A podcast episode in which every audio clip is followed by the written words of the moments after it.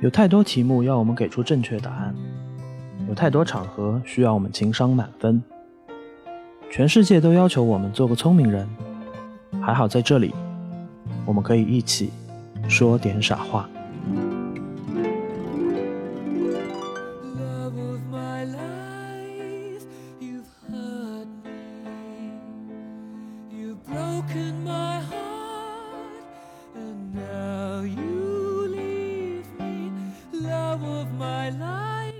那天早上送我女儿去上学，我女儿女儿经常跟我们就是用一句英文就是告别说 Have a nice day，她那天就说成 Have a last day。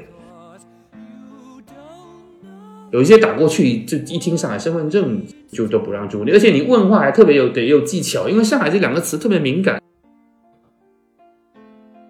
当下实际上我们很多人的生活是处在有一种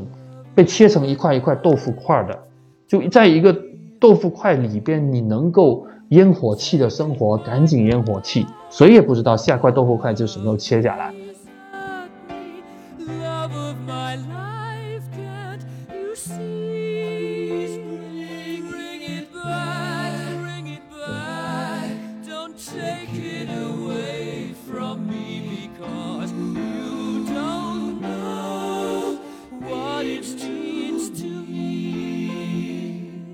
Hello，大家好，我是付 T T，欢迎收听这一期的说点傻话啊。今天是五月三十号，就在我们录制之前发生了一个事情，一个其实上海人民已经等待了很久的事情，是关于六月一号暂时解封的这样的一个消息。为什么说暂时呢？因为我们其实也不知道后续会不会有什么变化，但我相信这是一个很重要的节点吧。那我们就先看好的一方面。所以今天来录制这期节目的时候，呃，心情也会比较百感交集一点。今天这一期节目，其实嘉宾是我们的老朋友。之前我们录梅艳芳那一期节目的时候，有请到李子欣老师。那为什么今天又请他来呢？是因为李子欣老师在这一次疫情期间有一个非常非常不同的呃一个家庭生活的试验。然后我们待会儿可以展开讲。那我们先请子欣老师来给大家打声招呼。呃，大家好，我是李子欣。呃，大家有听到我的声音，不知道还记不记得呢？我是呃典型的这个潮州普通话了。不过呃，我觉得我们的我是在上海已经生活快二十年了，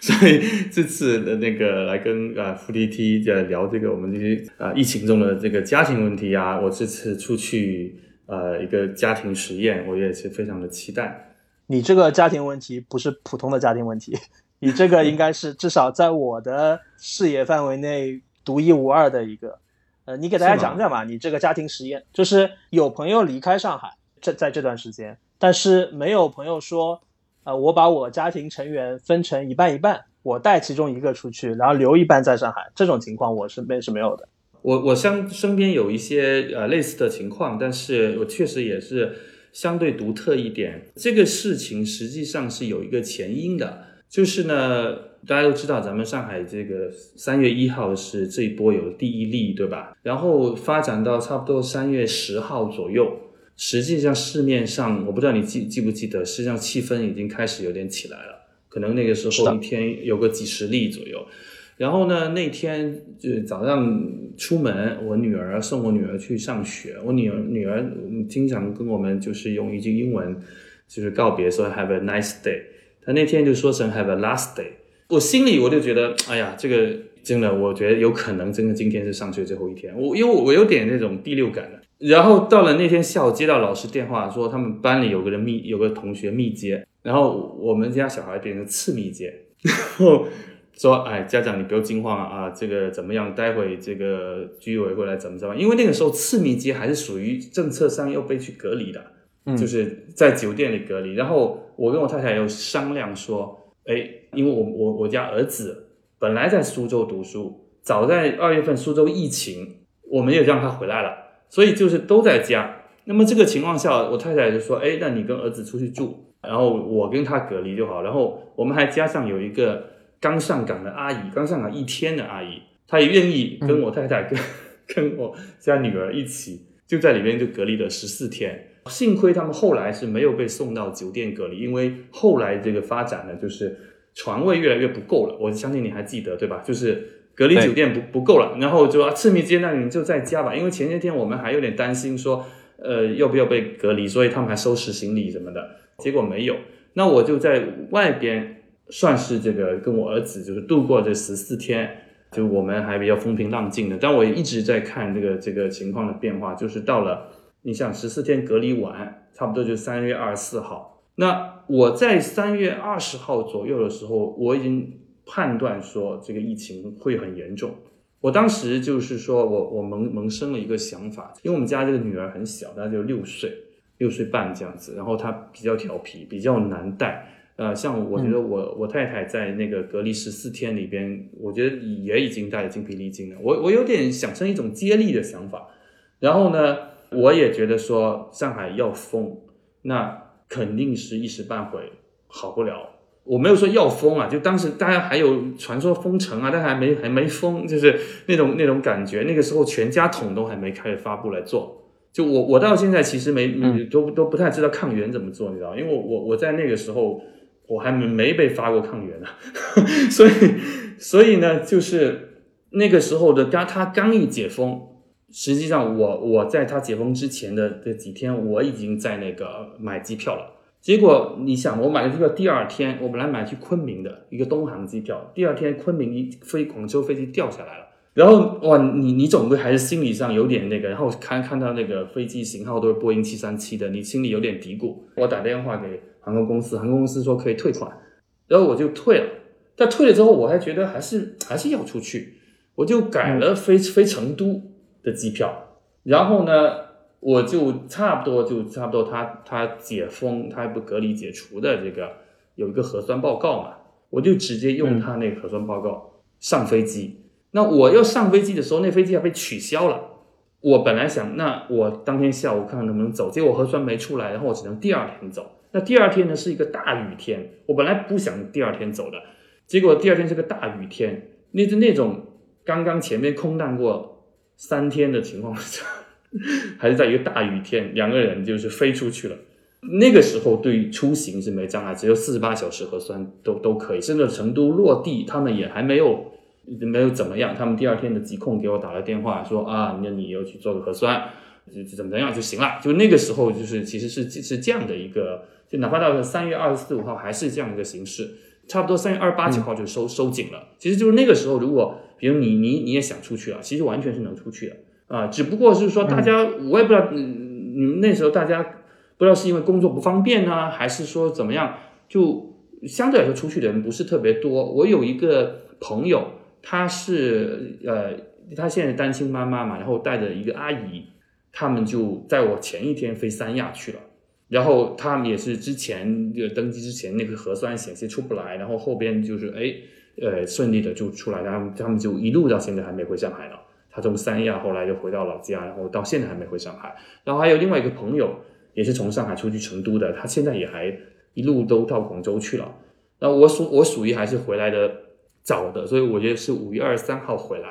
你给大家讲讲，因为你我知道你们去了其中的几个地方啊，嗯，而且是一路转过去的，对吧？经过先飞的成都，然后到的，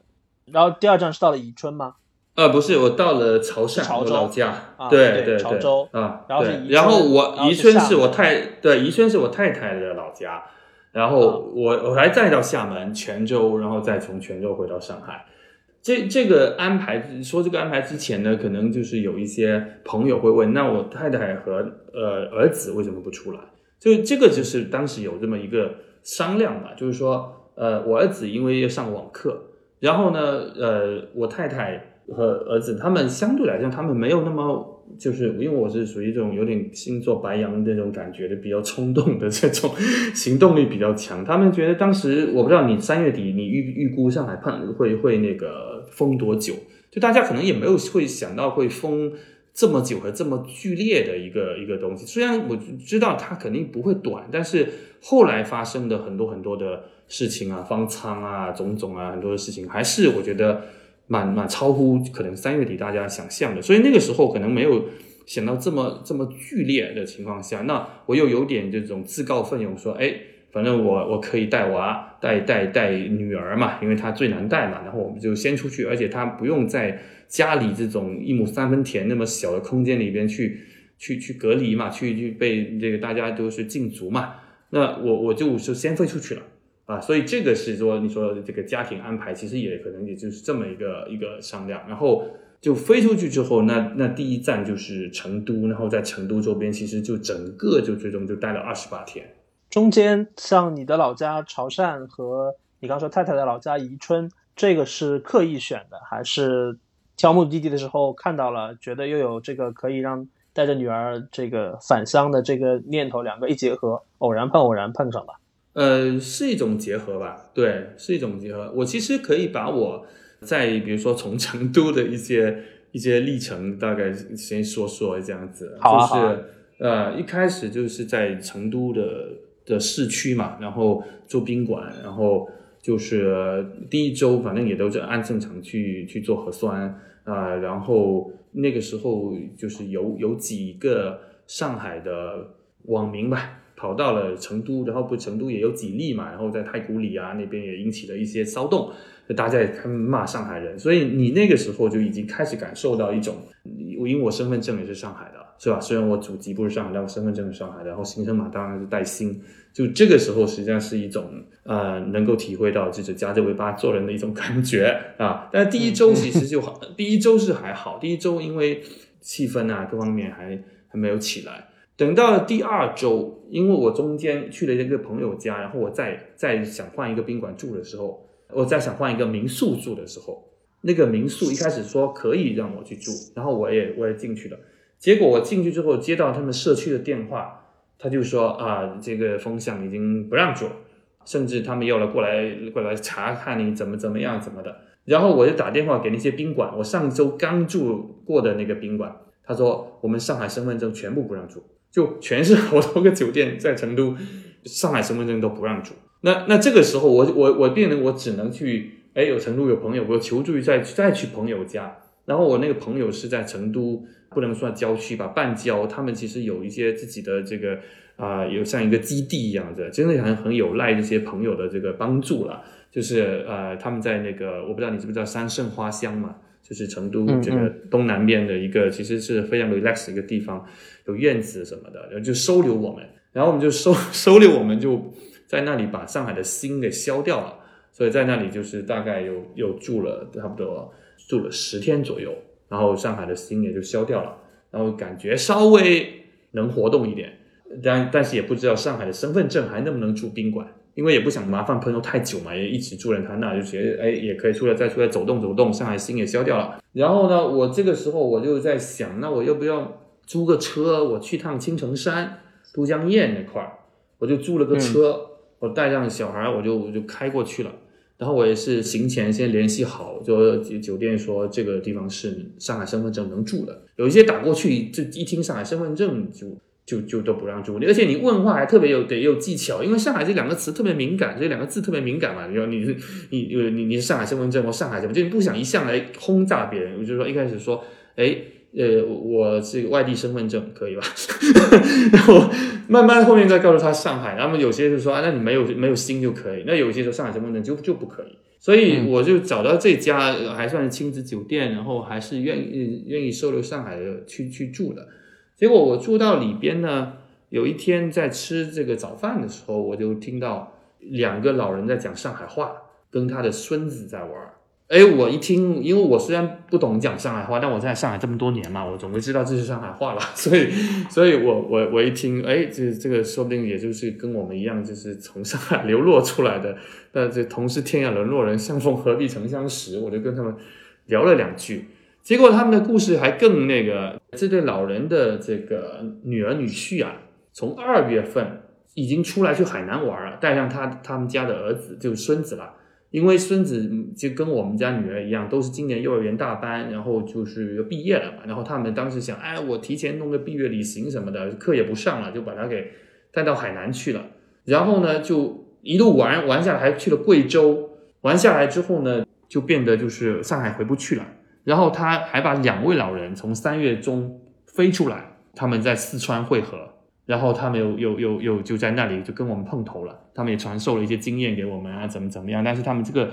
一路的这个流浪的大篷车呢，就比我们还还 还多啊。他他这个就是五个人，啊，他说他们花了、花了二十多万，他说他们那到那个时候已经两个月了。我也不知道具体怎么样啊。然后他当时还跟跟他们聊了说，你们下边去哪？他说他们可能会去九九寨沟什么的。反正就是我也不知道他们，因为后来没留微信嘛，就是不知道他们现在回来了没有。我我我，然后我就听他们说，哎嗯，那个都江堰那边也有个酒店，也是不收这个，哎不不查上海身份证的，他可以接收的。我在青城山呃住住，我就觉得哎那个那边吃饭不是很方便，我就后边去都江堰又住了六天，在在都江堰的这个古城里边啊那边吃饭啊什么就就更方便一点。但是其实这段时间很奇怪，从三月份我出来到一直到现在的上海，全国的天气都一直很变化多端的。我不知道你你有没有今年有没有觉得，就是有时候三十多度，有时候只有十几度。我在青城山有一两天只有什么九度，所以这个变化还蛮剧烈的。就是一路上的其实其实是各种衣服还都得带着，然后反正我我我觉得这个变化多端也也也蛮像一种心情的，因为你一路上。不断的在看这些新闻，然后我一天的屏幕时间，我说也有十个小时啊，当然可能包含有一些时候是开车导航的时间什么的。当你看到说儿童要去方舱，甚至有些是怎么独立被送去方舱，你会有点庆幸说，呃，你还是把家里最小的孩子给带出来了。当然，一方面也担心在在上海的家人，对吧？因为这种你你也说谁也说不准，在那个最。最一天两万多人最最最激烈的这种时候啊，所以然后当然还有很多很愤愤怒的情绪也好啊，很多包含自己这种漂流的这种情绪也好，就是很复杂。我先说到这啊，我我不知道你你你听到这有什么那个，我们可以边边啊边说边交流。我其实知道这个事情之后，有一些感兴趣的点嘛，一个就是。你带着你女儿沿途走过那么多地方，对吧？你刚刚主要讲的是在成都，包括周边青城山、都江堰，后面后续去到潮州、去到宜春，然后去到福建的那些经历，这个当中我比较感兴趣。比如说有没有什么行程中有意思的事？另外一个当然就是因为你和你的女儿是从上海出去的嘛，然后你还有家人在上海。所以明明人在外地，但是我觉得这个心思和关注的这个很多事情都是在上海的。隔着看上海发生的这些事情，跟我们这些身在上海的人相比，有什么差别吗？这也是我很感兴趣的点。我确实在就是身体上很难完全感同身受大家啊禁足两个多月的这种情况嘛。我觉得这个肯定是确实是比较难熬的。那我在这个总体来说，身体虽然比较自由，但是因为你的整个精神都是被这个事情所所所占据的，而且确实也会去思考，比如说，呃，我们公司的情况啊，呃，同事的情况啊，朋友的情况啊，然后这种什么国家经济大事，接下来对个人的影响会怎么样子啊？就就这这些呢，确实会使那个，就是说，它不不能算是一种旅行，就是你你你这个行行走，但是它。的这个旅行的这个性质会会会有些削减。另外一个呢，就是说你跟这个这么小的小孩，特别我我们家女儿特别的调皮，她也会有一个这种相处的审美疲劳，对吧？就可能过了前十天左右，然后两个人这种二十四小时的朝夕相处啊，呃，其实是非常累人的，非常非常磨人的一个事情。这种疲累呢，就会会其实也会折损你在当地所谓去去去探索的一种。性质吧，可能我我不是一个完全就是说，呃，能够把这些东西完全抛掉的人。还再有一个就是，我其实身上还是有一些工作的，就有时候在夜深人静的时候啊，或者早上的时候啊，处理一下，就是导致呢，就是说后来形成一个，就我女儿很不好一个生物钟，就是她晚上就是经常要跟我玩儿，然后我还跟她讲故事、讲知识什么的。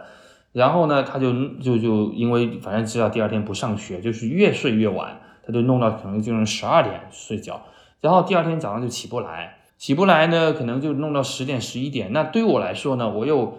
哎呀，就怀着一种有点自私的心理，就是说我好不容易有点两个小时清静啊，我有时候是那个半夜可能四点在那看手机，看有什么新的东西，有时可能早上六点钟起来。啊，更经常是可能早上这个时候八九点，然后你还就算正式起床了，然后他没起床，然后只要不是太吵到他的情况下，我还能正常工作个两个小时。所以，所以就就导致我都也没有这个动机去把他给叫起床。那实际上，像他的生物钟就很不好，因为他的早饭和中饭就非常凌乱了。包括甚至我们住住酒店，他往往有些酒店的早餐他就吃不到，所以所以所以就是，但是实际上就这个节奏是非常紧的，因为我觉得不知道，就是如果带小孩再带小小孩独自出行的父母可能会知道，就是说，因为你一个人。就牵系这个小孩的所有嘛，所以你有一根弦，一种是紧紧绷着的状态，也就是你不能放松。而而小孩呢，我觉得他也也是敏感的吧，就是说他知道离开了家，然后茫茫人海，那你能靠的就是这个爸爸，因为他也有一种就变得，我觉得比在上海在家里就粘人。那这种粘人有时候你也是会有一点点的烦的，就是说哪怕有时候在在室内啊，在做什么事情啊，就是说。他也经常叫唤你啊，那你是很难，就是说啊，大家想象说哇，各自有一种 comfortable silence，说啊，两个人互相都很舒适的沉默，这个这个跟小孩是不像跟恋人啊，就是其实其实是不太不太有的，就是经常被他叫打断一个什么事儿啊之之类的，所以这这个方面呢，其实也是构成这个整个行程中的一个一个主轴。呃，如果让你回忆一下这次你跟你女儿的这个行程，你自己有有的时候把它形容为流浪啊，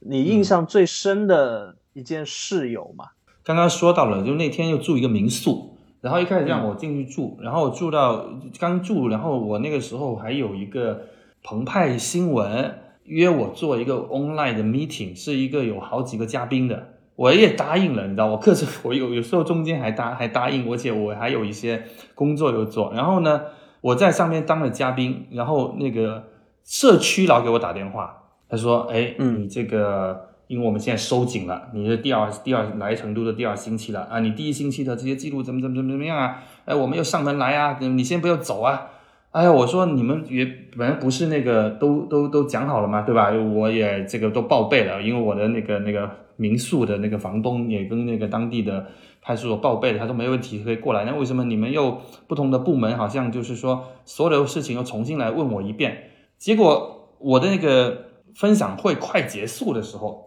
我实在觉得说我真的是不堪其扰，我觉得说，哎呀，那我不要住你们这个社区了，你们这个社区我我我觉得我这样子真的有点。太麻烦了，我决定撤。然后我把嗯一个当天我才进进去了两个小时，我把当天的房费给付给了这个民宿，然后我就直接收拾了，我就我就直接走了。然后我真的是从那个分享会里边跟跟人家告辞，这样走的。我不知道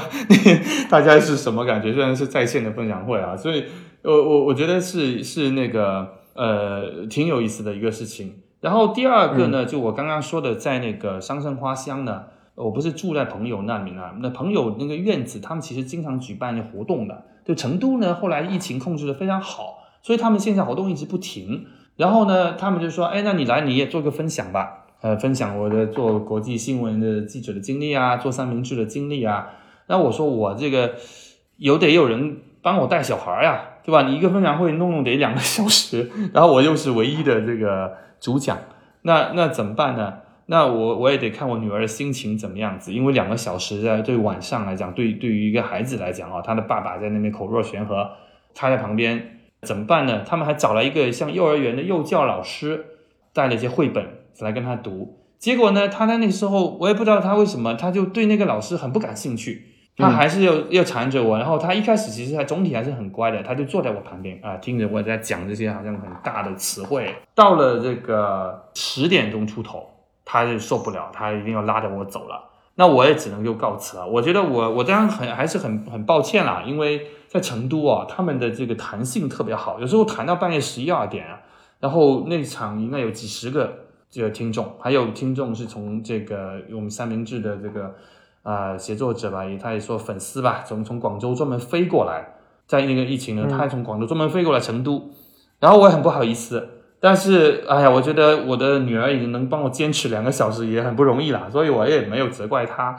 所以这个就是，虽然这两个好像都是说分享会，都是以我为主的事情啊，但是我觉得就是我们这中间的这种关系的互动上来讲，就是也有很多的一些探索吧，包含就是说他在中间就是不知道是因为什么契机，我就开始引导他看那个八六版的《西游记》，他就看到现在还在看，然后他这这里边还是给他很多的这个启发的。他看看看看到了这个一半的时候，他不是去了潮州嘛？我的老家，特别是我妈妈家，她信佛，你家里常年供奉观音菩萨的，那他就看到里面哇，观音菩萨就在我们家，就是他就那种可能从这个电视剧到现实那种那种冲击，而且而且我们都这个观音菩萨还代表神秘的力量嘛，对吧？他就我觉得这这孩子的世界观其实挺有挺有意思的一个影响。还有一个就是我会跟他讲一些这种知识。他比如说有时候就是会很很随机的去讲究一些东西，他他他比如说那孙悟空在那个五指山下被被压了五百年，那你就说说我们离我们现在五百年前啊是一个什么样的世界？那我就说那一五二二年，一五二年那年就是嘉靖皇帝啊刚刚这个上来做皇帝了，但他好像不是很愿意做皇帝，然后一天不太想做皇帝，但是呢他这个居然做了四十多年皇帝。而且你你看的这个《西游记》就是明朝在嘉靖年间去写出来的，根据现任的这个传说什么，就是这个世界上的很多很多东西，它都是互有勾连的。而且我也是相信用这种方式，其实是引导孩子，而不是这种特别刻板的这个书本上的东西。结果他到了我们老家，呃，我妈妈和爸爸一直在看《山河月明》这个电视剧。我原来不知道，因为我原来不看电视，但是这个电视剧。是拍的还不错，是谈那个就是明成祖嘛，朱棣如何上位的嘛，就是啊，然后就在里边就是，哎，他也看到明朝，然后就是呃陛下什么的，因为他在这个过程中呢，基本上呢，他每天要写日记，这个这个爱好是他看我写日记之后，他就他也也也想写了，所以他每天大概能写个五十个字左右的日记，这个字呢是我跟他说，哎，你今天发生什么口述一下，然后呢。我敲在电脑里，我把这个 Word 的字号放大到三十六号还是四十八号，然后他照着写，但很多字是很复杂的，他还是能够这样写。然后我觉得，哎，这个这个过程中也也也挺有意思的。对，大概先讲这几这几个，我觉得，嗯，他的情绪有产生过什么变化吗？我相信小孩的话，在我的想象中，应该比如说离开上海了，到一个陌生的地方，跟着爸爸一起出去，一开始肯定是有玩的心态的，对吧？然后会很开心，后来可能会问你说：“那妈妈和哥哥在哪里？”然后是不是很长时间了以后有跟爸爸说：“爸爸，我想回去。”有没有类似这样的一个情绪上的变化？呃，妈妈和哥哥基本每天都视频，但是他倒没有说他一定想回去，因为他知道上海有病毒，如果说能不能回去，他还不知道。一开始因为他隔离过，对，一开始刚出来的时候呢。他确实是在成都，我觉得玩的挺开心的。特别我们稍微去到一些乡下的地方，然后成都还有一些那种，甚至有一些秋千，他很爱荡秋千，有很高的秋千。你知道上海，其实我觉得上海这个城市的儿童设施很奇怪，很少有秋千的，很很奇怪的，就是因为他在伦敦生活过，伦敦到处都有秋千，而且每个秋千它都这个造型不一样，他很爱荡秋千。但到了上海呢，偶尔有几个秋千呢，往往是人满为患，就小孩就是在那互相这个。争夺这个席位嘛，对吧？然后到了成都，哎，还这个秋千资源比较多，那他还挺开心的。有一次在一个田野里边荡一个很高的秋千，我还有照片。到了后来呢，就是像我们刚刚说的，一方面是这个我们这种以旅游也会疲劳嘛，旅游的审美疲劳也来了。到了青城山，他就不太喜欢，他就不太爱爬山，他就比较喜欢可能海边啊，或者说一种。呃，怎么说？一些像刚刚说会荡秋千的地方，到了青城山，他觉得要走路。虽然我自驾到了山脚下，他他都不愿意去去去去爬山。然后这个时候，他就开始一些这种畏难的情绪啊。你也可能理解为像刚刚说的这种流浪久了以后，可依赖、可对话的人又只有以爸爸为主，其他人呢他不熟悉，天性上对外也稍微有点羞涩。那这个事情呢，就后来呢。就甚至呢，就是说，我觉得是往一个不太好的方向发展的，呃，就是我也深切的感受到，就是说，哇，这这如果一只有一方长期带娃，这个事情真的很困难，这也不太健康，就两个人没法 balance。后边就发展成，就是说他只认我，就我为什么是去潮州和我太太老家呢？我就是幻想说那里有老人能帮忙带，因为我我带到二十八天，我已经累死了。然后我就，哎，我我就我就看到成都能够直飞潮汕，买票价非常便宜，然后潮汕也没什么疫情，也没有隔离啊，就就过去了。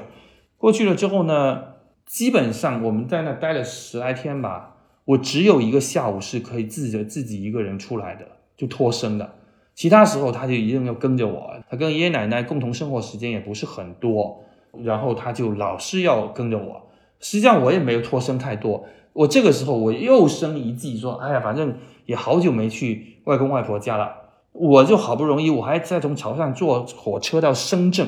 再从深圳换车去宜春，因为只有这个办法能能够，因为当时呢，潮汕说能飞南昌，但南昌有疫情。他们把把不准宜春到南昌能不能这个这个中间有这个疫情，南昌还小封城了一段时间嘛，所以我还绕了一个路，就是从深圳再再坐高铁再换换车去去去宜春，我我还觉得说，哎这样子，因为外公外婆在上海带过他的时间比较多，比较能带他到那里，可能就是已经快了一个半月了，就是我们整个的行程，他这个情况也没有太好转。大概到那里十几天，我可能也只有三四天能三四个下午能够单独行动，而且还有时候又又又又又跟他好说歹说什么的，就是我觉得这这种我也不知道，可能从儿童上他在心理上是怎么样，因为原来外公外婆他还是很熟悉的，但是他他对我的依赖远远的就超过他们了，我觉得这一点上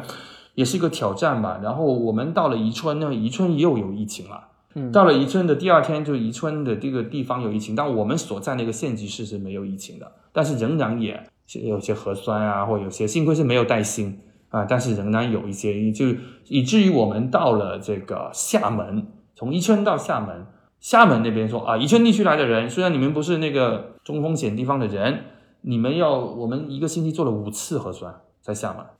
就是这个是你很难控制，你不你你很难说，我我我这个，如果你你这样才腾挪四五个地方，然后你每个地方都好像，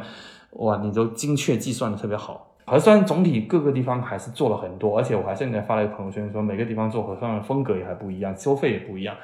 这个就是我刚刚说到一个挑战嘛，就是说孩子的其实他的变化上，我们大人也未必能够完全理解他的心理变化的。我觉得，因为平时在家和学校的话，环境对他来说是比较熟悉的吧。然后你带他出去，其实也都是在不同的地方之间的的流转嘛。所以虽然跟你是很熟悉的，但是环境对他来说其实是陌生的。陌生对他来说好的方面肯定是新鲜感，但其实那种不安全感也是在的。一旦你离开他了，他觉得最安全的那个因素忽然不在身边了，小孩肯定会紧张。是是，所以都很挑战。其实这两个月都很挑战。然后你前面提到你女儿其实，在英国待过嘛？因为我知道二零年的时候，国内第一次有疫情出现的时候，你是在伦敦居家待过半年左右，对吧？对，是的，是的。当时的情况跟你这一次，呃，你自己感受，然后你太太和儿子在家感受的有什么差别吗？这个其实是挺有意思的一个话题，我觉得。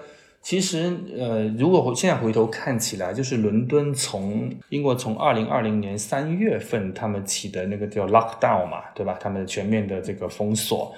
那次是他们做的最认真的一次，扎扎实实做了三个整月。那三个整月呢，虽然在没有肯定没有上海这个防疫这么那个，但是我觉得对一个西方国家来说，那个时期其实是已经很严格了。它严格到什么程度呢？就是说，除了超市，所有的商店全关门，然后呢，街上包含这种刚刚说的这种小朋友玩乐的设施，它还会用胶带把它封起来，就确实是是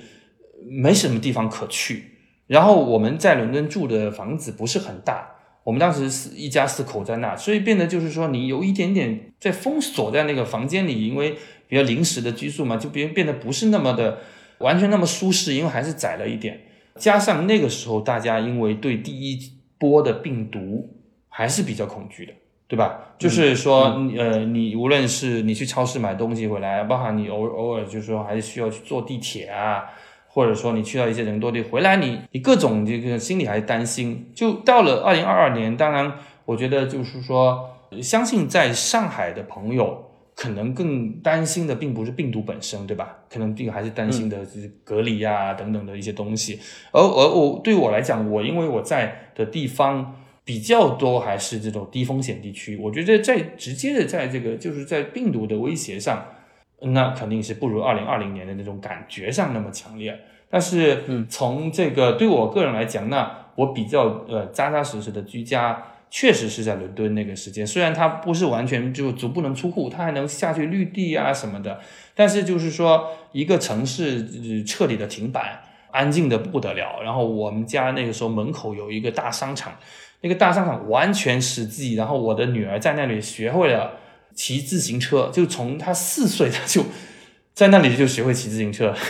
就就整个那个门口那个广场很大，他就他就骑那个、那个没有两个辅助轮的，他就他都能骑了。所以所以我觉得这个这个伦敦那个时候对我对我的印象这个还是蛮深的。而今年上海，我觉得当然最大的印象就是大家的网网上的这样的种种的讨论和种种让人确实是这过程中发生很多让人难以接受的事情。嗯，你刚讲到你太太，因为那个时候伦敦也经历过嘛，然后你们嗯这次肯定也是非常密切的联系着的。我想问问你太太和大儿子这边，包括还有阿姨在家嘛，三个人，嗯，他们在上海的一个呃风控的生活具体是什么样的？然后你们之间大概是怎么样的频率或者方式来保持这种沟通的？我太太她就说，确实是可能是结婚，我们我们结婚已经十几年来，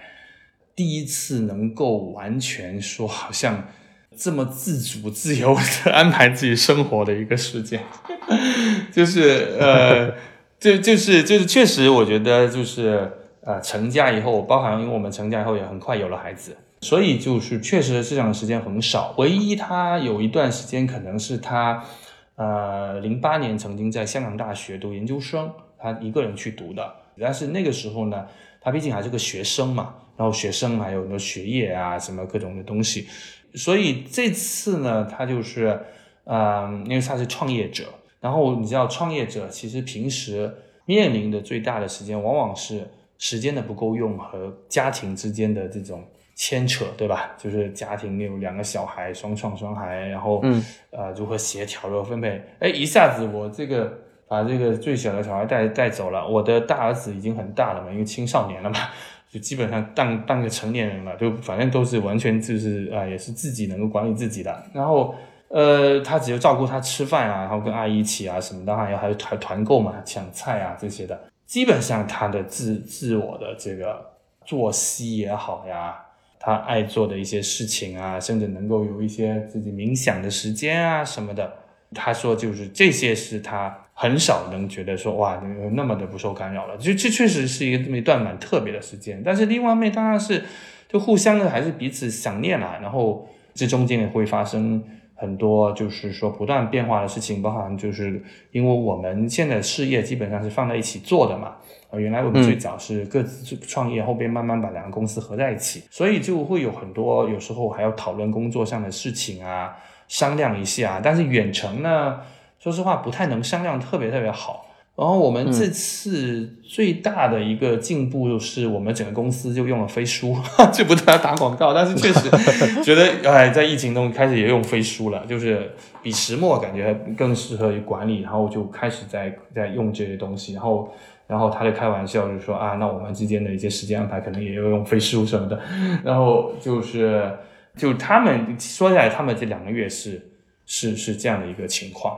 所以我就在想一个问题，就是我们现在讨论夫妻双方或者情侣待在一起的时候，因为疫情风控，我们发现了一个很明确的变化。这个变变化在平时的状态里面，我们不会觉得，我们会觉得说跟亲密的人在一起就是很亲密的嘛。但是现在发现二十四小时在一起之后就有点不对了，就是原来再亲密的人，比如说可能一天有几个小时见面，或者十几个小时吧，那大家一般都还是会出去工作或者出去有一些安排，这段时间未必是跟自己的亲密关系的人在一起的。可是二十四小时之后，很多人觉得接触越多了，你可能比如说互相看不惯就会出现了，摩擦就会多了。所以你们的这次生活实验，某种程度上我觉得也是一个反向的一个一个尝试，就是在一个大家都在感受呃二十四小时相处的时候，你们其实反而拉开了距离，在这个距离当中找到了更自在的节奏，是这样的一个状态吧？一方面当然可以这么说，那另外一方面呢，我觉得也是一种，就任何事情它都有两面嘛。当你选择这一面的时候，你会 enjoy 这一面的好，那同时你肯定失去了一些东西。比如我太太可能会说，那这段时间对于上海来讲，其实很特别的一个时间，但是我们就其实是没有共同去经历嘛。包含我刚刚你刚刚说到的这种，呃，完全这个大家。抱团一起在家里的这种情况，实际上我我我是没有能够这个体会过的。然后我我想借你这个话题呢，实际上是想呃聊到这一块呢，就是说对于确实有了小孩之后的这个夫妻双方这个家庭啊，呃，特别在小孩还小的时候，我认为这种所谓的分工合作啊，这一直是这个我觉得人类的一个巨大的难题，在现代的城市里边很难有很好的解决办法。我不知道，呃，可能借这个节目啊，其实也跟这个听众们一起探讨，就是说。我们这代人相对来讲，实际上还是所谓的在标榜独立嘛。那你就独立就意味着，其实你最好的独立要不要有老人来帮忙啊？就我我我常常说一句话是，我们的父母这一代，像特别是我的我爸妈他们是知青，他们才是最独立带娃的一代。就我爸妈是在海南当知青，然后我们家是三个小孩儿。然后都是他们就是一手拉扯大的，然后没有老人帮忙。其实我们在今天的这个大都市的这个情况下呢，实际上我们呃很难做到没有老人帮忙。我的第一个孩子就我大儿子，他这个过程中呢，这老人还是帮了很多忙。到了第二个这个女儿这个时候呢，我们不是呃所谓说，哎，你这个也可以雇保姆啦，你可以这个社会化怎么解决啦？实际上，你发现你雇保姆啊什么的，其实也不能解决所有的问题。然后，包含这中间，我刚刚说到这个一个永恒的，就是在家里有小小孩的这个情况下，两个人都工作或者创业，这个时候的一种夫妻分工，然后还有这种关系平衡，还要保持，就是说比较能够呃交心的这种交流。我觉得其实是一个很大的一个挑战，更不用说你这个时候就是说你去做要独立，呃，像特别像二胎嘛，你因为你一般二胎来讲，这个呃二胎的父母总归年龄大一点，这个时候像我都已经过四十了，我就很难想象说，哎，你一个过四十岁的人，你还要依赖着自己原生家庭的父母老人家再来帮你带他们，因为你生了二胎，他们的年龄也更大了。嗯，对吧？但是实际上在都市里边，我觉得这个这个是一个难题来着。我我 T T，你虽然还没孩子，但我不知道你接触其他的这个一些朋友啊，这些有孩子的家庭，他们会有这样的难题吗？就我所知，他们应该没有把它当做一个任务或者一个目标，很主观的去划分他们的分工，无非就是在长期的这个家庭磨合当中，一旦有了孩子，因为出现了一个新的任务嘛。所以大家会结合自己能做的和擅长做的事情去进行一个自然分工。比如说，如果这个家里面是妈妈会比较会操持，比较会做饭，然后爸爸可能相对来说呃收入多一点，或者说他对于一些对外的事物可能相对做的多一点，那他们可能就形成了这种自然分工。当然这不是绝对的啊，妈妈会操持家务，她也要赚钱，或者说爸爸可能赚的钱赚钱多一点，工作时间长一点，但他回家了，他可能周末也会帮忙做家务，但是。他们好像就是一个相对比较自然的，以活为单位，事到事到眼前了，大家看一看怎么做比较合适这样的分工。然后你刚描述的，你跟你太太，包括你整个家庭的状态，在我看来，你们对于分工这件事情是一开始或者说长期以来就是有一个很明确的意识的一个自主意识在的。这种自主意识会导致你们会很，比如说你们现在这些选择，然后你们这些选择之后，你们互相交流感受，你们探讨的一些问题。在我看来是比较少见的。嗯，我觉得自然分工，我听上去好像真的很美好哎。不过我刚刚在想的一个不同就是说，不美好啊，吵架啊。自然分因为因为听上去很自然，但其实有很多摩擦的，对吧？嗯嗯嗯，就是呃，但我刚刚讲到一个情况是说，呃，如果想我们实现真正的独立，就是不依赖老人，然后你当然可以就是通过社会化的一些解决，比如说。啊，两个人同样工作，但可能家里有有阿姨，然后或者说呃，有时候你知道现在上海的阿姨其实越来越难招到好的，有他们有时候流行越来越流行一种趋势是什么呢？就是说带小孩的阿姨是带小孩阿姨，做饭的阿姨和做家务阿姨是那个的阿姨，就他们就是一个阿姨其实越来越很难兼顾两者，甚至那个小孩都不是说特别特别小什么几个月的那种，就是几岁的小孩。可能一个阿姨在这么的一个呃，如果两个人都工作的这个情况，这个运转下，其实阿姨很难帮你既带好小孩又做好饭的。所以我我我我说的是这种情况，就是说，当就是你自己已经倾向于成熟三四十岁，你觉得哎呃可能能够像我们说国外啊，或者说更更那个西化、更独立一点的自我带娃的时候，其实这个现实这里边其实经经常会头破血流的。但是呢，这一点呢，我们又不太想轻易回去说。还继续仰仗老人的这种情况，而呃两个人的这个工作呢，确实也都各自还是各自有一些这种追求啊什么的，就倒没有好像就是说这个哪个主哪个次。其实我也不知道，就是说如果有有朋友他也不是说他一定是创业，但是他如果两个人的工作都在他们心目中都是同等的重要的这个情况下，实际上我认为要维持好一个这样的刚刚说的这种运转。还是颇挑战的。那那么这种挑战，它的背后实际上就是说，在我看来，肯定是打破掉传统说什么男主外女主内啊，或者说啊男尊女卑啊，就是说男生的事情就是事业就重要一点啊什么的。我觉得肯定是这个语语境肯定不存在。那么不存在这个语境之后，新的这样的一个形式下，大家其实如何去？我我我觉得理想中还是就是你说的形成自然分工是最好啊。但我我我是觉得，可能就是每一对夫妻、每个家庭的情况，可能都是不一而足的。嗯，我特别同意。就是我说的自然分工，不是说两个人同时心照不宣，达成一种默契，然后就很和谐的实现了这个家庭分工。你也没有怨言，我也没有不满。我说的自然分工，其实是我觉得在一次又一次的不满和争执当中去形成的一种妥协吧。它不是一下子到位的。它其实是不断的、不断的磨出来的。我举个例子好了，比如说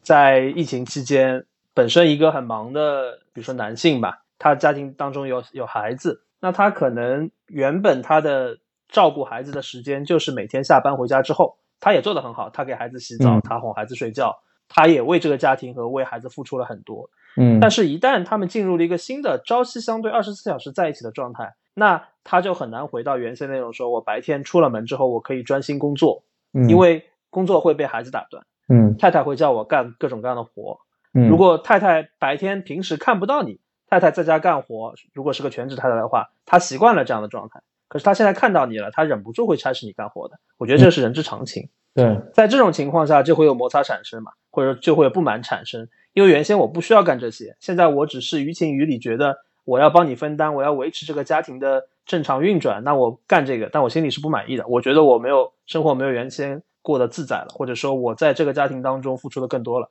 我觉得这也是人之常情。就这种其实磨合和不满，其实是会是会需要一个调整的状态。我身边有很多创业的朋友，也算是事业上挺有成就的男性，他们在这一次的疫情当中会有一个感受，就是他们没有任何。太激烈的反对情绪，但是仍然觉得自己原先的生活节奏被彻底的打乱了，而且这个打乱是没有办法逃避的那种打乱。嗯，所以我觉得这种分工其实挺对我来说，我觉得肯定是个很大的问题。但你知道我因为没有小孩嘛，所以对我来说这方面的要省去很多时间。因为我发现身边的家庭很大一部分的摩擦或者不可调和的矛盾，往往是因为有小孩，而小孩的地位很高，他们的时间又是。占比最高的，他不是两个平等的大人之间互相商量我们的时间怎么分配，所以这个我觉得是一个问题的核心。倒不是他们地位高，他们可以撒泼耍无赖啊，一一定要占用你的时间啊，就是有一些小孩天生啊，就是我觉得就是被动，这还是地位高，因为你没有办法像要求你的另一半一样去要求你的小孩，嗯，你知道他是一个孩子，他没有这种理解你的能力，他也不可能，或者说你情感上你也不舍得让他。变成一个跟你完全独立的个体，你还是希望给他更多的关注的，给他更多的呵护的。那你们家两个呃狗儿子，是说小小狗，看你们还过了生日啊。然后那那每每天他也他也有很多的这些，就是他们也有起居啊、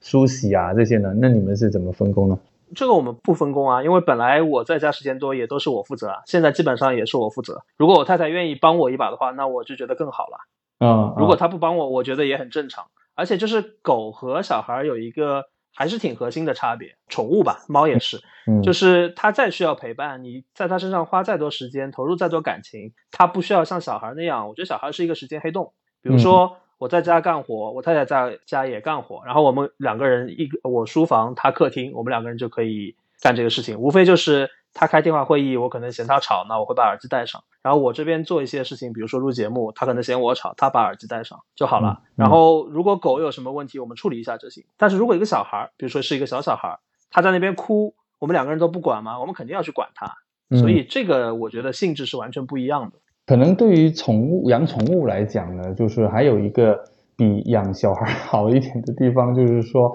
呃，可能夫妻有一方比较擅长，或者或者他可能就像你一样包办了，然后啊，另外一方也不会有什么意见，也挺好的。但是养小孩，你很难说。就是有一方包办，另外一方一直保持一个比较业余的状态，那这样子就是一个失职就比较明显，或者说他确实性小孩也不能够只跟有一方啊、有比较多的互动和情感关联，所以变得就双方都有 involve，但这个 involve 呢，每个人中间的这种方法啊，或者说呃你原先带入的性格啊，什么都不一样，那这中间就会有又有很多的需要去探讨，甚至有时候就有吵闹的这个成分在里面。嗯，我觉得宠物也不一定是包办，我觉得核心还是宠物，你需要花在它身上的时间，总体来说还是相对比较少的。嗯，我们大多数人说宠物都是撸狗吸猫，对吧？你看这两个动词，你就知道它不会是一个长时间的行为，不会是一个持续性的行为，它可能维持个十五二十分钟，或者你喜欢它，你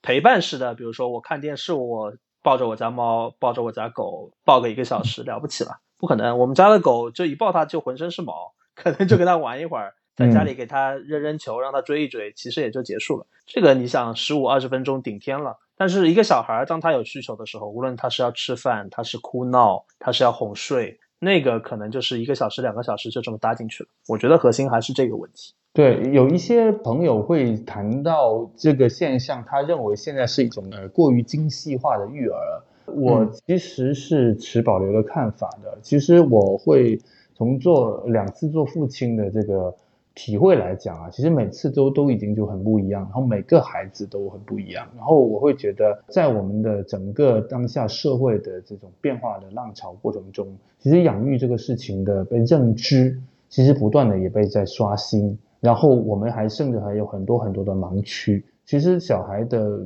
就是哪怕他刚出生，他的每个阶段，他其实都有丰非常丰富、非常立体的各方各面的一些可以触发我们去思考或者说跟他接触的一个东西。嗯所以，所以我觉得这个其实是一个，就是说，像你的说无底洞来着。但是当然不是说我们就其他别的什么都不干，然后只能花在他身上，而是说他本身并不是我们的父辈说，哎，养小孩就是很粗糙的，你就是自己就是带带就大了，让他自己玩就玩大了。我觉得这个时代其实是已经很难回来了。然后我认为比较细致的关注他这孩子的这种发展，其实是有有道理的，只不过。这个时间的矛盾、现实的矛盾、精力的矛盾，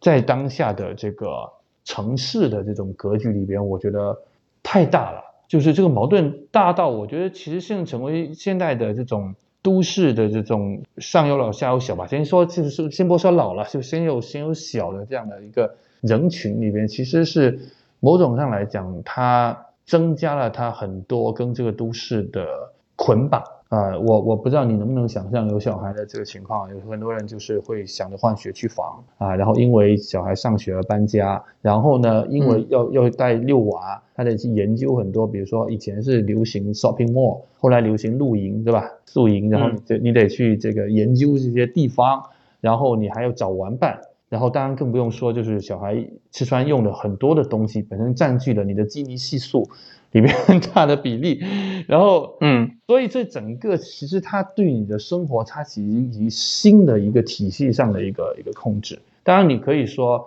有很多人说，哎，那你也有人很创意的去育儿，包含我这次不是也有点像是人家什么下乡育儿，或者说流浪式育儿，然后两个小孩带人家就是周游世界。但我发现我自己其实。不太是这一类的人，这挂的人，因为我觉得一个生活环境的稳定对孩子还是蛮有帮助。我我说的稳定不是说完全彻底的稳定啊，但是这种完全流浪，然后不是流浪吧，很多人旅行嘛，然后他一年三百六十五天，然后或者说虽然可能是隔十天半个月才换一个地方，但是我觉得那种波动，我都觉得其实对一个孩子，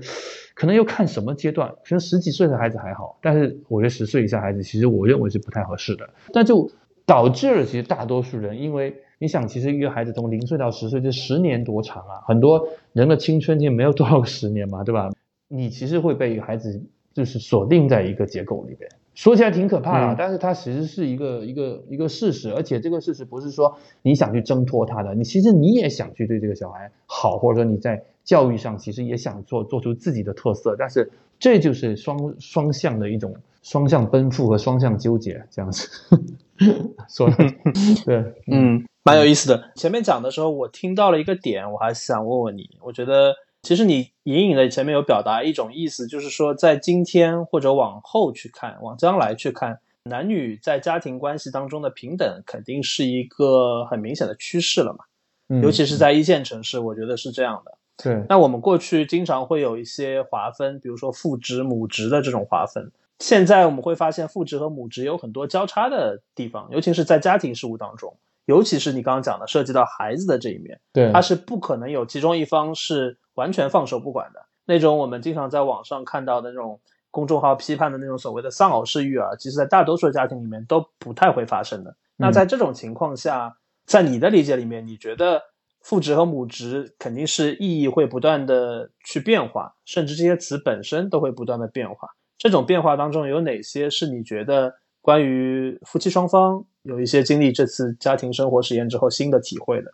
我觉得这里可能讲两个比较好玩的，先讲两个小引子。第一呢，我嗯觉得这次带我家女儿出去两个月，其实有一个比较大的一个困扰，就是我不太会为她扎头发。我觉得这个是难受的，啊确实是一个蛮困难的事，因为他有坚持要留长发，他现在大概长发及肩吧。其实有些嗯时候，就无论从美观上也好，吃饭方便也好，其实是扎好看的。但是呢，因为我扎的一般般，我也能扎大概两两两两三种吧。然后呢，扎到几天之后，他后来就不太想扎了。那我也很难强求他，就好像你很难有一个很高超的技艺去征服他，说，哎呀，你看那个扎出来完全就不一样。我我那个整 个功能性扎，所以这个其实是就是说，你说父职和母职，他们其实在呃非常混合，但是确实又这个男性女性的这个特点和他擅长的这个部部分，我不是说父亲就一定不会扎辫子啊，但是觉得我我自己个人是觉得蛮难的，这是第一个 有趣的地方。第二个有趣的地方绝对是属于那个父亲带女儿上厕所，呃呃，就是对，就是在在那个很多包括就是说，如果母亲带男孩上厕所，会不会有同样的这些是的困扰？而且他六岁属于半大不大的这个年龄，实际上你带他进男厕所还是有点尴尬的。然后呢，你自己又不能进女厕所，然后并不是所有商场都能有那种家庭厕所。然后更更何况你去一些小小小地方，然后还有一个就是我你你我相信你也知道，其实在上海以外蹲厕的这个比例非常高，嗯 然后蹲厕对于很多呃上海的孩子来讲，可能训练不是很很很足的这个情况下，其实就你你得不在旁边照顾他，哪怕他这个大号你可能都在旁边照顾他，你就想象那个画面嘛，就是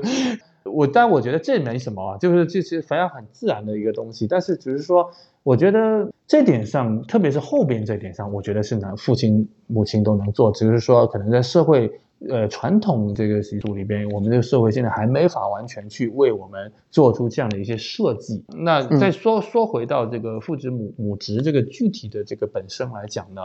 我首先我我是觉得说，呃，我不知道，当然我们在上海肯定觉得这个情况已经不错，然后我们说起来就是很多的女性还是在嗯，甚至在她们的事业上、经济地位上超过男性的人，这些都大有人在。然后我不知道在呃，就听上去在全国的范围内，那好像这个情况就并不是那么好，就是甚至有些女性在没有绽放出自己的光彩之前，她已经被社会抑制或自我抑制说，呃，你的事业不能够太厉害，或不需要太厉害。但实际上，我觉得这个是一个不公平的一个事情，就是说，你没没有让她得到一个自然的一个发挥和和舒展嘛。那那这一点上，我觉得。时代的进步会使大家可能就是说尽可能都是先去舒展，而且其实人生是一个一直舒展的这个过程里边，然后再回头来看说父职母职这个事情，我们这个具体就像你刚刚说的这种这种自然分工，甚至还有一种阶段性分工，因为每个人的这种什么科职业 career，它都有一些这个高峰低谷，然后你可能在一个刚好不太想工作，或者说你刚好工作不太顺利的时候，你刚好多带一些娃。其实也是一个很正常的一个一个事情。只不过说，我我觉得说起来，这个这个我们可能好像还说过一个话题，其实很好玩的，就是带小孩这个事情，对社会来讲，它的这个外部价值，可能社会好像评价不是特别高，很少人说你的工作履历里边你带过几个小孩是你的一个 credit，对吧？但在家庭里边带小孩这个含金量很高，对吧？谁带了小孩，谁话语权很强的，我觉得，我我觉得我说这以后这个分工可能会越往越走，就男女平等以后，因为以以前很多全职妈妈她带了小孩，她话语权还不高，但我觉得现在这个好像越来越往谁带了小孩，谁的话语权会有往更高的这种感觉，我不知道你你能体会到这种变化吗？我觉得是有一些的，而且因为身边的同龄人吧，或者跟我差不多年纪的朋友，如果他们有小孩的话，他们对于子女的教育投入的时间其实挺高的。所以我嗯从教育这一点上，其实感受会很强烈，因为他们的日常生活对小孩的衣食住行的照顾，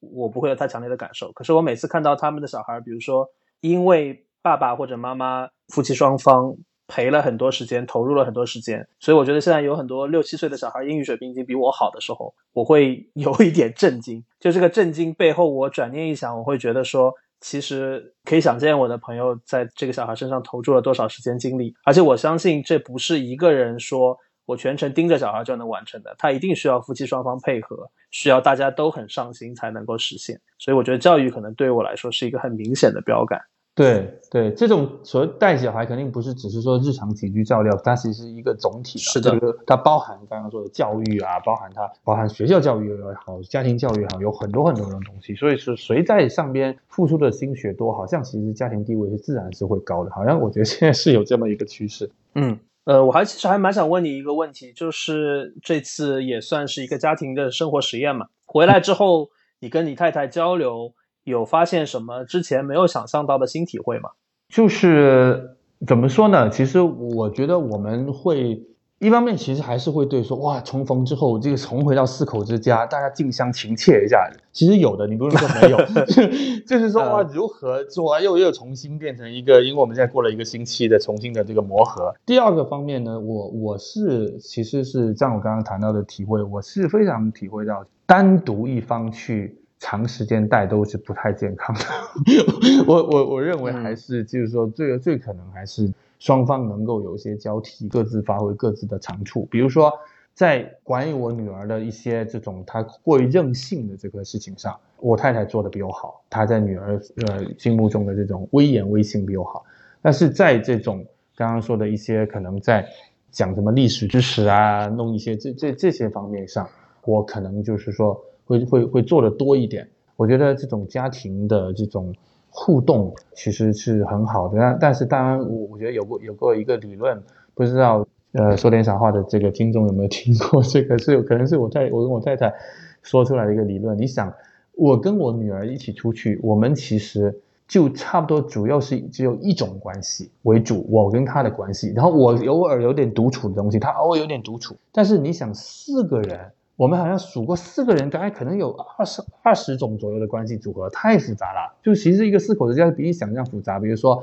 呃，我跟我女儿一个组合，然后我太太跟我儿子一个组合，那我跟我儿子一个组合，我跟太我太太我跟我女儿一个组合，然后我们有三个人一个组合，每三个人一个组合又不一样。嗯、就是其实其实那个在这个家庭生活当中，其实我们也经常有时候因为事情具体的不同，真的是分过很多不同的组合。那这里边的关系就是其实是。很多变也很好玩的，所以我我是觉得这个当下的我可能对这种现在因为不是什么二胎三胎越来越多嘛，就是对多子女家庭的这种关系这块好像社会学的研究好像还不够多。我我觉得我抛砖引玉说，哎，可能有哪位方家，我觉得这也是一个蛮值得研究的，就家庭成员单独和个别组合之间 带来的对生活生活方式的一些变化。嗯，子清老师，你提到二胎、三胎的时候，我想到一件事情，我不知道你有没有留心到，我觉得你可能知道那个事情。就这次在网上看到了很多视频嘛，其中有一个视频是一个男生跟来基层执法的人员说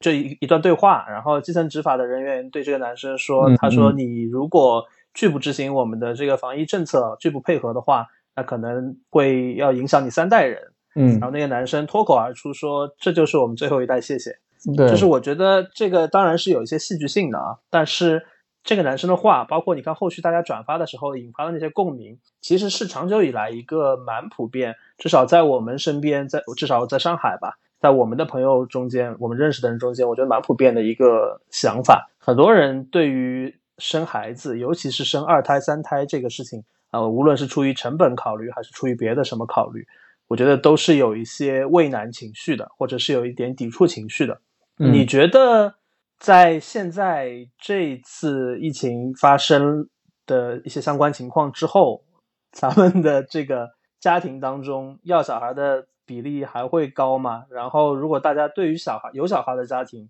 他们对于小孩会有什么态度或者培养方式上的变化吗？呃，其实这个问题不言自明嘛。然后我刚刚在在讲一个小孩对一个所谓中产家庭，它所带来的那种结构性的这种牵扯和变化，特别在这种说刚刚说上海这种城市里边啊，它如此的巨大。这个巨大是可能就没有成为父母之前的人其实是不太能想象，他大概能感知，但不太能想象。所以你可见就是说。这样的一种巨大的这种呃牵扯和结构性的重塑啊，对于很多人的这种想要小孩的那种生活，它有时候它就是带来一种一种震慑，一种说我我可能真的不生了，加上这次的这样的一些动荡啊，所以我是完全能够理解的。所以对对我来讲，我我我觉得呃我是真的是顺其自然，有了小孩之后，那啊、确实我我个人讲养小孩是非常辛苦的，当然是有收获，但是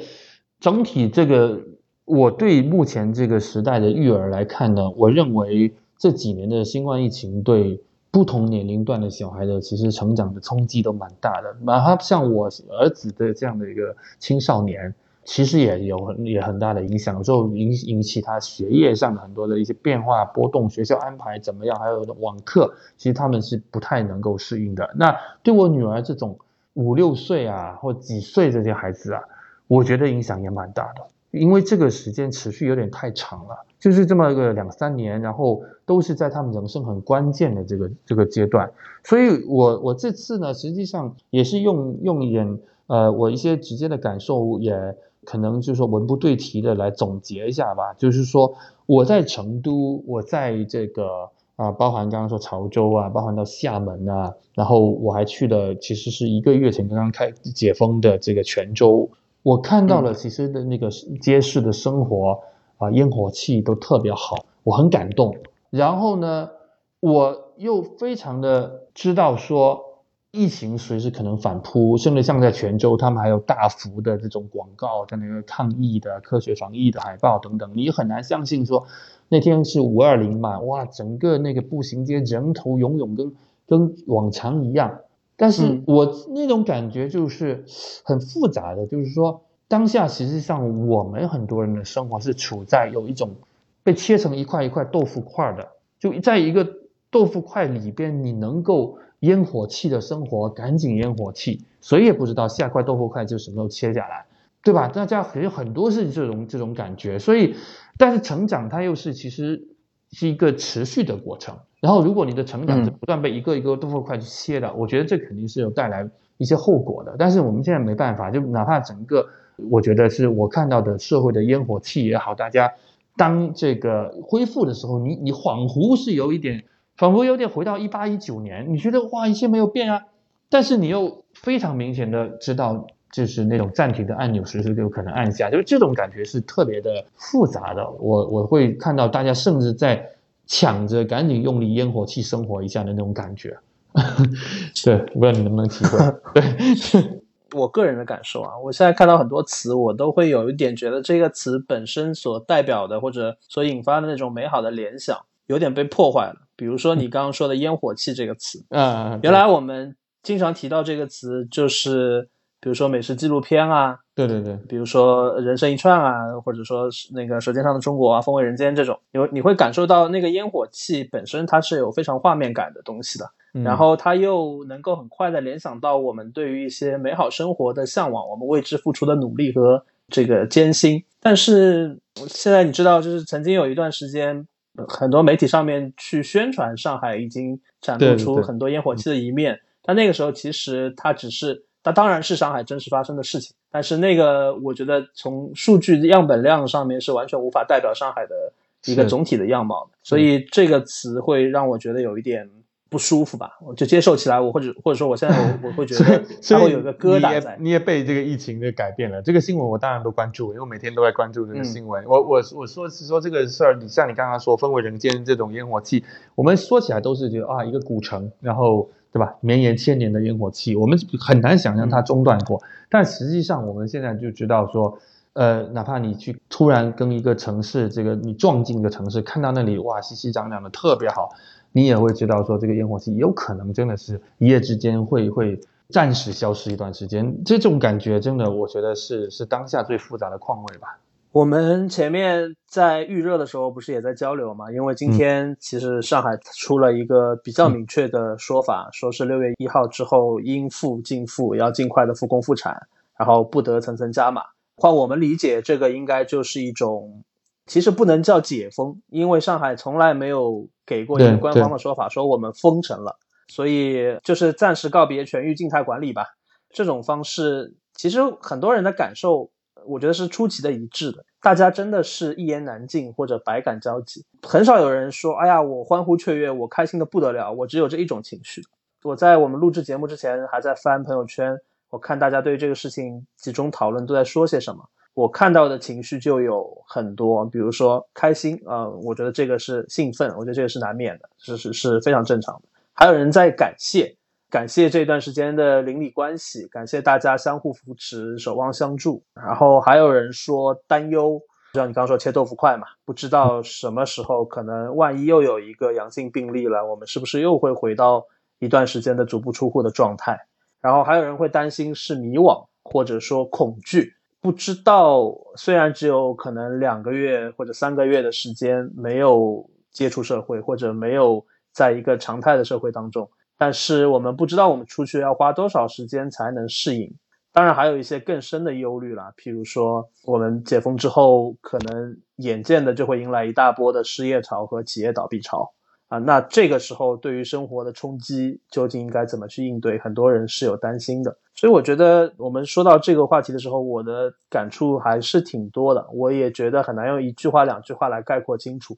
就我现在对自己说的就是，我觉得只能往好的方面看，然后只能把珍惜当下的感受留得长一点。我想到以前我们那个上哲学课，大学上哲学课的时候，我们复旦有一个非常受欢迎的老师叫王德峰。王老师曾经在课上讲过一个很生活化的例子来验证，他讲是讲死亡哲学的时候讲到的。他说我们大多数人年纪大了之后，或多或少的就会有一些去参加白事的这种经历嘛。每当我们从这个火葬场或者殡仪馆出来的时候，我们的心情会挺沉重的。我们会觉得我们不能虚度人生，我们要戒烟，对吧？我们要健康，我们要珍惜当下，我们要用一种新的方式去改掉过往的种种让自己不满意的习惯，去好好的生活。但是其实你会发现，大多数人可能两三天之后就变回了原来该熬夜熬夜、该吃宵夜吃宵夜、该干嘛干嘛的状态。然后我前面就在想，六月一号如果我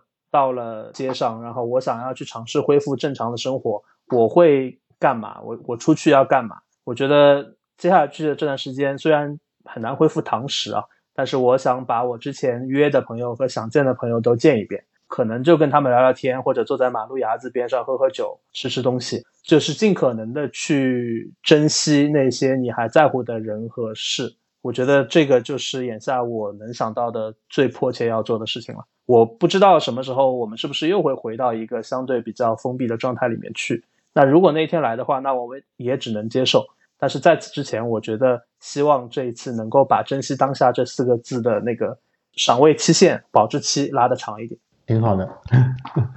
我我我补充一句，也不知道你用不用，但是我我认为上海的它这么一个其实是挺有魅力的这个城市啊，它有它的自己的命运，然后它会回来的。我我这方面我是相信的，只不过我觉得上海这个城市里边原来的大家的这种骄傲感，这个我觉得骄傲感说的是一个褒义词哦，我觉得嗯被打击挺深的。我因为我自己在外地嘛，我知道上海已经都这个名词都已经成为你说出来别人会会吓一跳的那种感觉的一种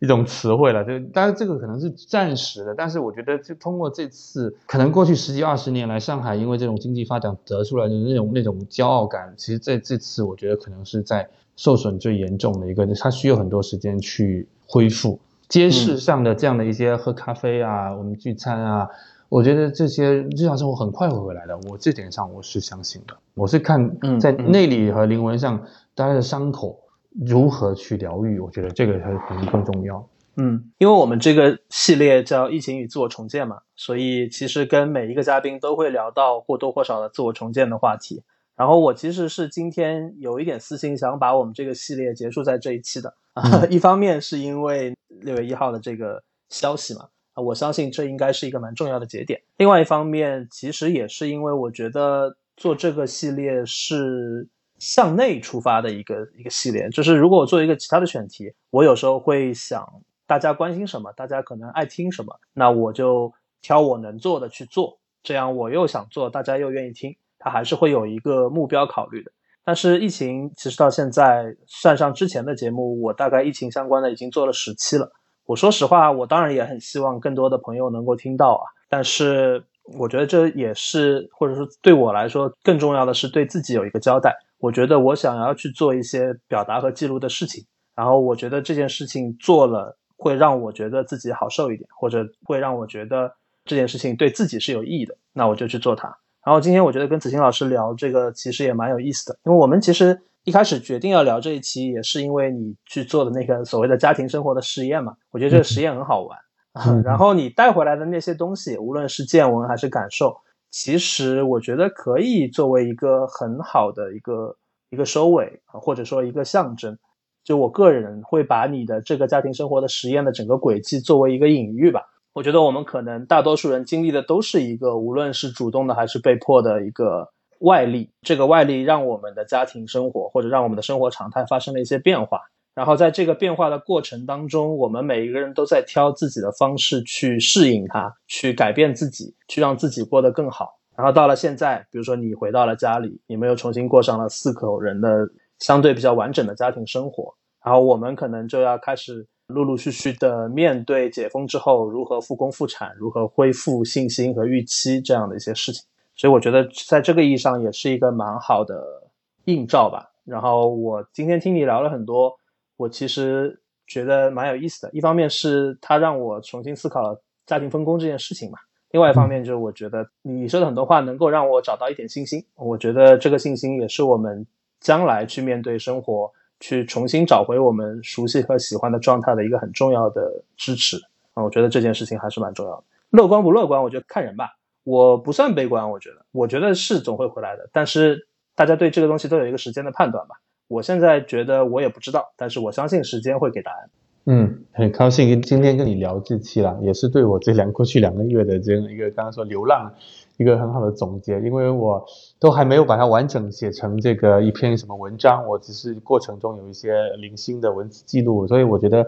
哎、这个聊都还是这个表达，呃好像还是表达出更多的一些东西，所以呃很很高兴今天能你能给我这个机会一起聊聊。嗯、别别别，对，那千万别客气。我我是很认真的说，我前面也问你嘛，就是嗯我还是很期待你把整个的经历给写下来的。不说整个吧，就是你会去写一些关于这次经历的事情，因为我觉得文字表达跟咱们聊还是不一样，然后会沉淀一些东西，我还是蛮期待看到那个的。然后如果有的话，到时候我们也可以更新在我们节目的 show notes 里面，让后来听到这期节目的朋友一起看到。好呀，好，谢谢谢谢，嗯，好的，那谢谢子欣老师，那好我们今天就收尾收在这里。那这就是这一期说点傻话的全部内容，谢谢大家的收听，我们下期再见，拜拜。拜拜。